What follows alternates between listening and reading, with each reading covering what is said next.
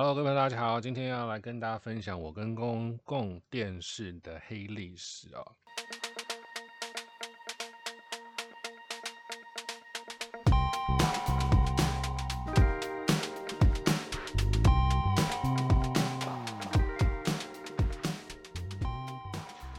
为什么要讲说是黑历史呢？因为其实这件事情不是这么好开口的哦。当年呢，台湾的制造业很强很强哦，曾经呢强到用很低的价位啊，能够在国际打败美国人生产的这些产品哦。那么美国呢发现他们商品频频的被台湾 Made in Taiwan 给击败了，他们就援引了三零一条款了。三零一条款就是说，对美国的贸易呢，如果有一些不正当的事情发生了，美国可以对其提出制裁。也就是美国的这些中小企业哦，发现了其实台湾的商品在价位上太犀利了，他们可以用低价竞争，那怎么办？要用台湾政府的力量去导正这样的市场，所以呢，他们就发现其实台湾的人力成本非常的低廉啊，因为我们以前有学过嘛，一个叫做劳力密集。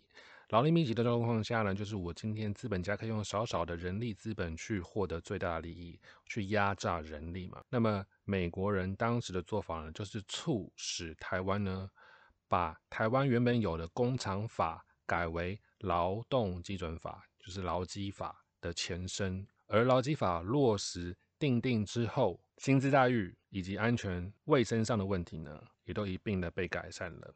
所以国家要求企业。企业呢就会花了更多的成本在劳动的环境上、劳动的条件上、劳退各式各样的相关的照顾和约束呢，都定定在法律里面哦。所以因此，因此哦，美国呢才可以跟台湾公平竞争嘛。所以劳基法的设立和确定呢，其实当年真的是让我们的这些中小企业主真的是多花了一些钱哦。多花了一些成本，我跟你讲，人力本来就是应该是最贵的嘛，对不对？我觉得人人工员工本来就是一个公司最重要的资产，但是呢，很明显的，其实现在的嗯这些老板们不这么想，他们可能觉得公司最重要的资产可能是呃机器啦，可能是产品啦，并不会认为员工是最重要的资产哦，所以他们很少很少把一些投资。或者是我可能要有一些训练啦，有一些课程啦，用在员工上面哦。但是像这样子的创新的想法呢，我相信呢会越来越多，因为台湾蛮多中小企业的，但是也有很多新创的产业啊。我们新创的产业其实在员工福利上的付出呢是越来越多、越来越好的，甚至是优于啊现有的法律规定的，包含了运营假，包含了。你可能还生日还给你放假，各式各样的很多。好，不讲太远啊，我讲一下我自己的生命经历哦。我自己其实我是高中是念三类组的，高中人高中时不爱念书来是念了两间学校。那么大学呢也是念了两间学校。其实我小学也是念两间学校，但是但是那个太小了，那个也不不足一提哦。不爱念书的状况下，就是我高中考大学的时候。当然是考得不好嘛，所以开始去念一个很偏远的学校，他在台南叫做立德管理学院哦。我主修什么？主修营造建筑，就是工地的营造啦，建筑图学啦。上课的内容是一些应用力学啦，然后对一些水泥啊分析一些什么水泥之类的，然后还有测量的课程，还有 学习如何画那个 CAD CAD。我小时候本来就很喜欢画图了，但是画图这件事情对我来讲，我那个时候我我就是不喜欢这样子的一个科系哦。我逃避，我逃避，我逃到哪里？我逃到网咖，因为学校在台南嘛。我在台南念书的时候，其实花很多时间，就是去周末的时候去网咖打电动。当时很便宜嘛，其实包台也才不过一百多块而已，可以打八个小时、十个小时啊。然后那个时候因为我交女朋友，所以我就带女朋友去打联动，然后她就在旁边睡觉，然后我就这边打通宵，然后玩那个 CS Counter Strike，打得很准哦，在区域网络其实都称霸，那甚至还有发现一些区域网络有一些小朋友啊，我自己的小朋友，有些小朋友自己会设那个区网的密码嘛，然后我就乱猜密码，密码就是一二三四，我就乱猜，一猜中了就进去了，进去之后就把他们全部杀光光。像这样的事情，其实我自己自己现在回想，嗯，是一种一种逃避，一种颓废吧。还有自己本来就不喜欢念书，然后对于这个学校其实也没有一个向心力哦。因为如果其实讲实在话，如果你今天是念一样的科系，这学校如果可能变成是成大。那么我觉得我可能我会很愿意去投资在这间学校里面，但其实你投资的是自己啦。你本来考就考不好了，你怎么还会去放弃这些最后一次次翻身的机会呢？后来有一天晚上啊，其实我就醒来了，我就觉得我必须要去改变现状哦。那么在立德念书的期间不认真嘛，然后学分很多学分也都没有过。有一年的暑假，我发现我被二一了。但是学学校的制度是要两次二一才会被退学嘛，所以我没有被退学，但是我获得了跟系主任呃吃饭的机会啊，那他也很关心我的状况，那我也有跟他讲我的，我好像也没有说实话了，反正就跟跟老师们吃个饭的时候，他就是一直鼓励我，一直鼓励我，那我也是觉得老师这么用心，然后自己也是很内疚，但是那一个暑假呢，我就决定了。我就决定要去考转学考，所以我那时候在台台南念书嘛，每个礼拜五的晚上我就去坐客运了，然后先坐客运呢回台北，在台北呢就直接冲到南洋街，然后因为那时候报补习班嘛，就去补习班，然后开始上课，上新闻学啦、传播理论啦、政治学啦、社会学啦、经济学啦、法学绪论，很多课 其实就。当同学们可能在玩耍，去秋茂园控窑，或者是骑摩托车去七股岩山，然后这时候其实也是蛮蛮羡慕大家的。不过自己选择的路哦，然后自己要走下去哦。所以我每个礼拜，呃，坐客运北上是五个小时，南下是五个小时哦。所以。每个礼拜要花十个小时，我的屁股呢就是坐在那个客运的椅子上。然后当年是呃 SARS 也是蛮蛮严重的，所以我在客运上啊是要戴个那个 N95 口罩那种哦。怎么讲？就是 现在回想起来很闷，很闷。那种闷呢是物理上的闷跟心理上的闷。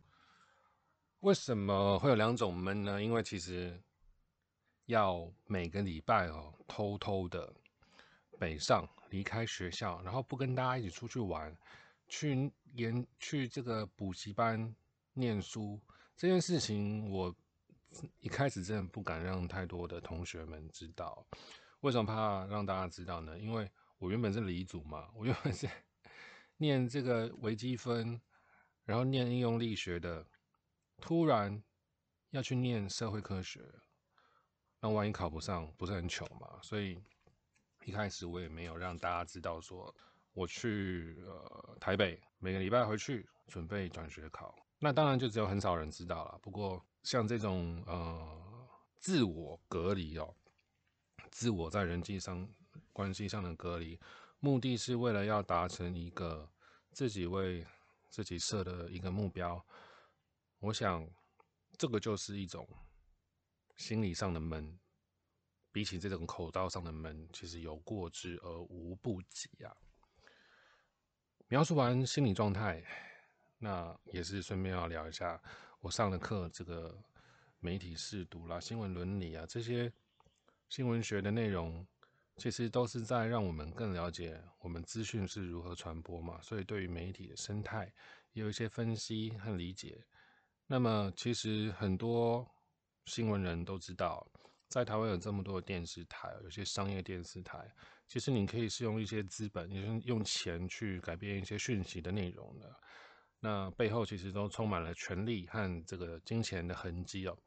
不过呢，有一个电视台叫做公共电视台哦，公共电视就是由国家公广集团哦所成立的这个一个电视台。那我们会觉得公共电视应该就是像日本的 NHK 嘛，或是英国的 BBC 嘛，像这样子的一个由纳税人的钱哦所共同建制的一个新闻台，它应该是制度很健全，它应该是在新闻上有很很强大的专业性，因为它不会被广告给左右，它可以说。应该要说的话，它是属于社会的公器，所以其实在我人还在台南念书的时候，我就对公共电视好感度就又更高了，因为原本就不错嘛。原本我们聊到公共电视，总是会有一些名人啦，或者是有一些社会贤达嘛，在那个应该是广告破口时段的时候，会跳出来说。哎，请您捐助公事，您的几块钱，什么让公事什么更好，什么之类的。公司的形象做得非常之好，我真的是会觉得，哎，这是个好品牌。后来呢，出社会哦，有机会真的能够进到公共电视工作的时候，跟各位报告，那个真的是心情真是非常的好，而且是这么样一个好的品牌。我完全就是不敢去想象，说我自己的名片拿出去，会让大家觉得说，哇，你在公司工作，哎，我觉得这个其实是一个很骄傲的事情哦。那当然呢，也是会迫不及待想要跟朋友们分享哦。不过那个这个故事的开始呢，其实也就是故事的结束。为什么这么说呢？是因为当时进了公司。我后来，嗯，工作了很久才发现，其实我并不是正式的员工。为什么呢？因为在各种的福利待遇哦，我都发现为什么我跟一般的员工好像不太一样。可是我们的工作内容，我们上下班，我们受到指挥监督，好像都一样啊。那为什么我们在法律地位上好像有一些不一样？后来才发现，我们的合约其实也是不一样的。那尽管不一样，尽管不一样，公共电视呢？呃，内部，当你身为一个年轻人，你就进去这个环境，你就去工作，你就去观察，你会发现，其实很多人是无所事事的，非常多的冗员哦。有很多人，呃，姗姗来迟，很晚才进办公室。进办公室的事情是什么？替这个盆栽啊，喷喷水啊，擦擦它的叶子，然后呢？没多久，可能又离开了座位。这是什么？对我来讲，这就是冗员啊。可是人家居然是挂制作人呢。像这样的状况，让当时的我真的觉得匪夷所思。我们这些小朋友非常的忙碌，加班，各式各样高压的状况都要自己承担负担，甚至是连去咖啡厅要寄送这个 DM 传单，可能都要我们自己来。如此 detail、如此细部的这些执行啊，还有一些联系，还有一些你可以说是行政工作。不好意思啊，这就是我们一般雇佣雇佣条件会做的事情啊。但是其实公共电视呢，是用一个叫做承揽的契约跟我们签约。我讲到这边，我想很多朋友们都应该都睡着了。我用一个很简单的例子来跟大家举例啊。公共电视今天跟我。原本签的合约，合约内容是只能够牵手，只能够牵手，OK。但是实际上公司对我做的事情是什么？牵手、亲嘴、搂腰腰、抱抱、揉来揉去，什么都做了，什么都做了。那么，呃，公式呢，他声称声称跟我签的合约是承揽的合约呢，然后他也发这个新闻稿说，我是因为什么？呃，心理不平衡呢，所以才呃对公司后来开了一个记者会，他们就是这样子回我了嘛，说我心理不平衡。那么在法律上呢，其实公共电视跟我之间的跟我之间的关系要怎么样去认定呢？是要以我们签的这个合约认定呢，还是怎么样认定呢？其实，在法律上实务啊，这个认定就是按照我们实质的工作内容来做认定啊。那这个实质的工作内容呢，就是就是雇佣，就是有指挥监督。我还要跟呃这个长官请假，然后呢，我还要跟长官申请出差。我上下班呢都是要刷卡的，只是后来发现这个卡其实根本是没有记录的。这个就叫做呃指挥监督啊，这就是实质的雇佣的条件啊，完全都是成立的。但是呢，当时的呃主管机关呢是台北市政府的劳动局哦，当时也没有积极的处理这件事情，甚至一直在推脱，那么也不愿意呢给我正面的答案。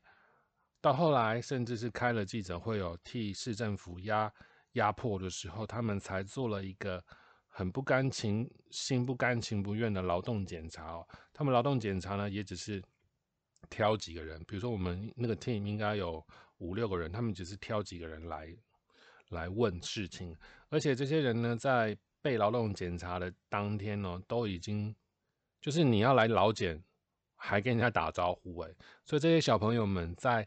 老检员要来稽查问话的时候呢，早就已经被交代过了，说：“哎，你们等一下什么该说，什么不该说，你们应该自己知道吧？”如此的呃，怎么讲，里应外合，自然是查不出什么东西来的啊。所以后续也就是不了了之啊。但事情就这么算了吗？嗯，确实啊，看起来好像事情就是这么算了。那么我自己呢，也没有因为这样子而获得到一毛钱、一一块钱的补偿，也完全没有。但是其实，在法律上，我是可以对他们要求的，但是我没有对他们采取法律的动作。多年后，多年后的一个夜，我去参加了一个纪录片相关的酒会，还是茶会。那么在现场呢，就是跟很多纪录片业界的朋友们聊天啊，问到有一个，哎，你也是这个公共电视出来的，哎，请问您当年在什么部门吗？哎，有遇到一个国际部，哎，跟我一样，我以前也在国际国际部。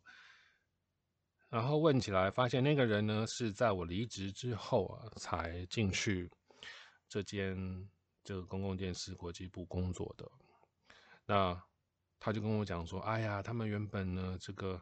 休假啊，然后条件啊都很不好啊，然后有一个人不知道是谁哦，就是替他们争取到了呃休假以及各式各样的薪资条件都突然变好了，然后那个人也离开了。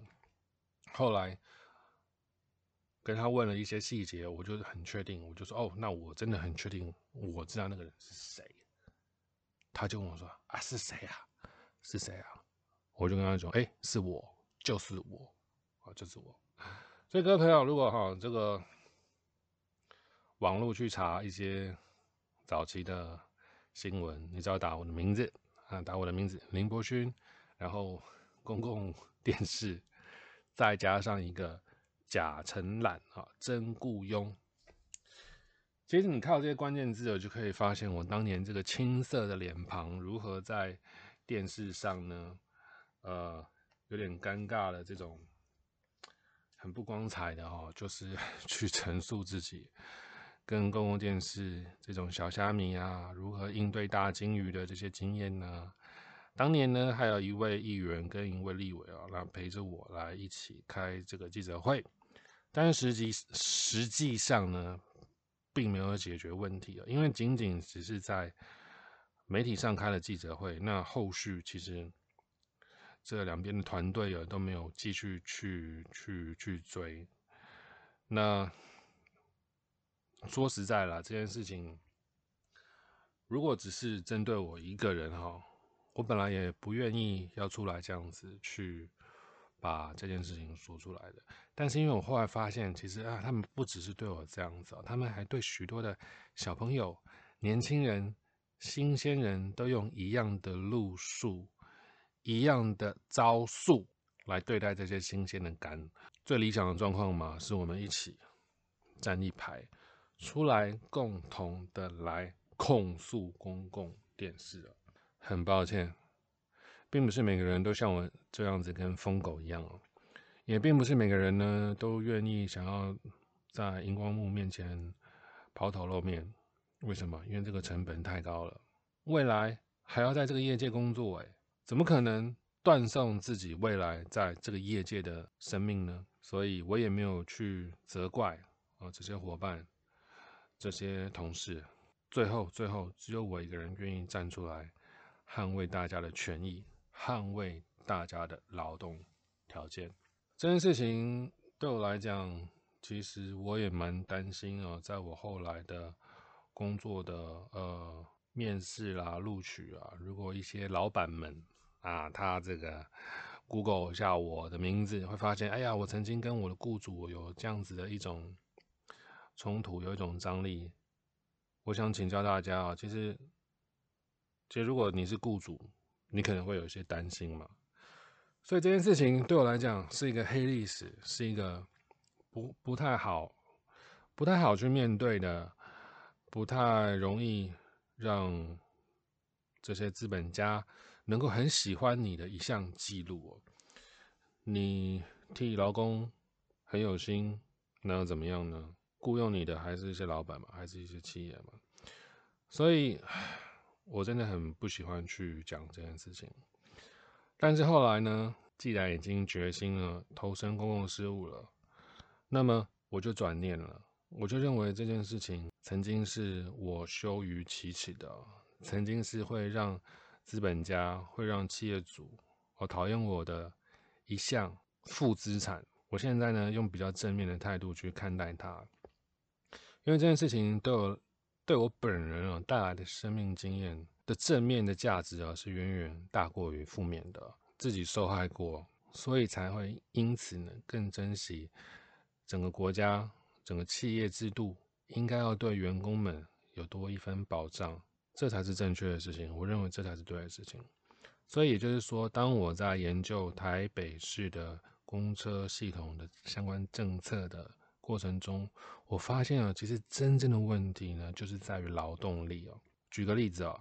台北市呢，最近我相信大家搭公车应该都可以看到，哎，有 Q R code 可以扫啊。他写什么？他说，呃，搭乘公车呢是可以抽 iPhone、iPad、iPhone、iPad，给你抽奖的这些礼物是不是要用钱买？跟大家报告啊，这些钱差不多大概是两百多万。那这个两百多万呢，居然是可以不经过台北市议会去审核哦。不用审议哦，就直接通过了。为什么呢？因为这个钱呢，并不是公共运输处自己出的，这些钱是谁出的呢？有个叫做台北市公车联营委员会啊，他所出的。台北市公车联营委员会呢，是由台北市业者的各家业者一起组成的。那么业者呢，平常拿了台北市政府一年有四十六亿的补贴的预算呢，砸下去。这么多钱，我拿个两百万，经过这个联营委员会拿出来，完全不用经过审议啊，多棒啊！这就是一个白手套的概念啊。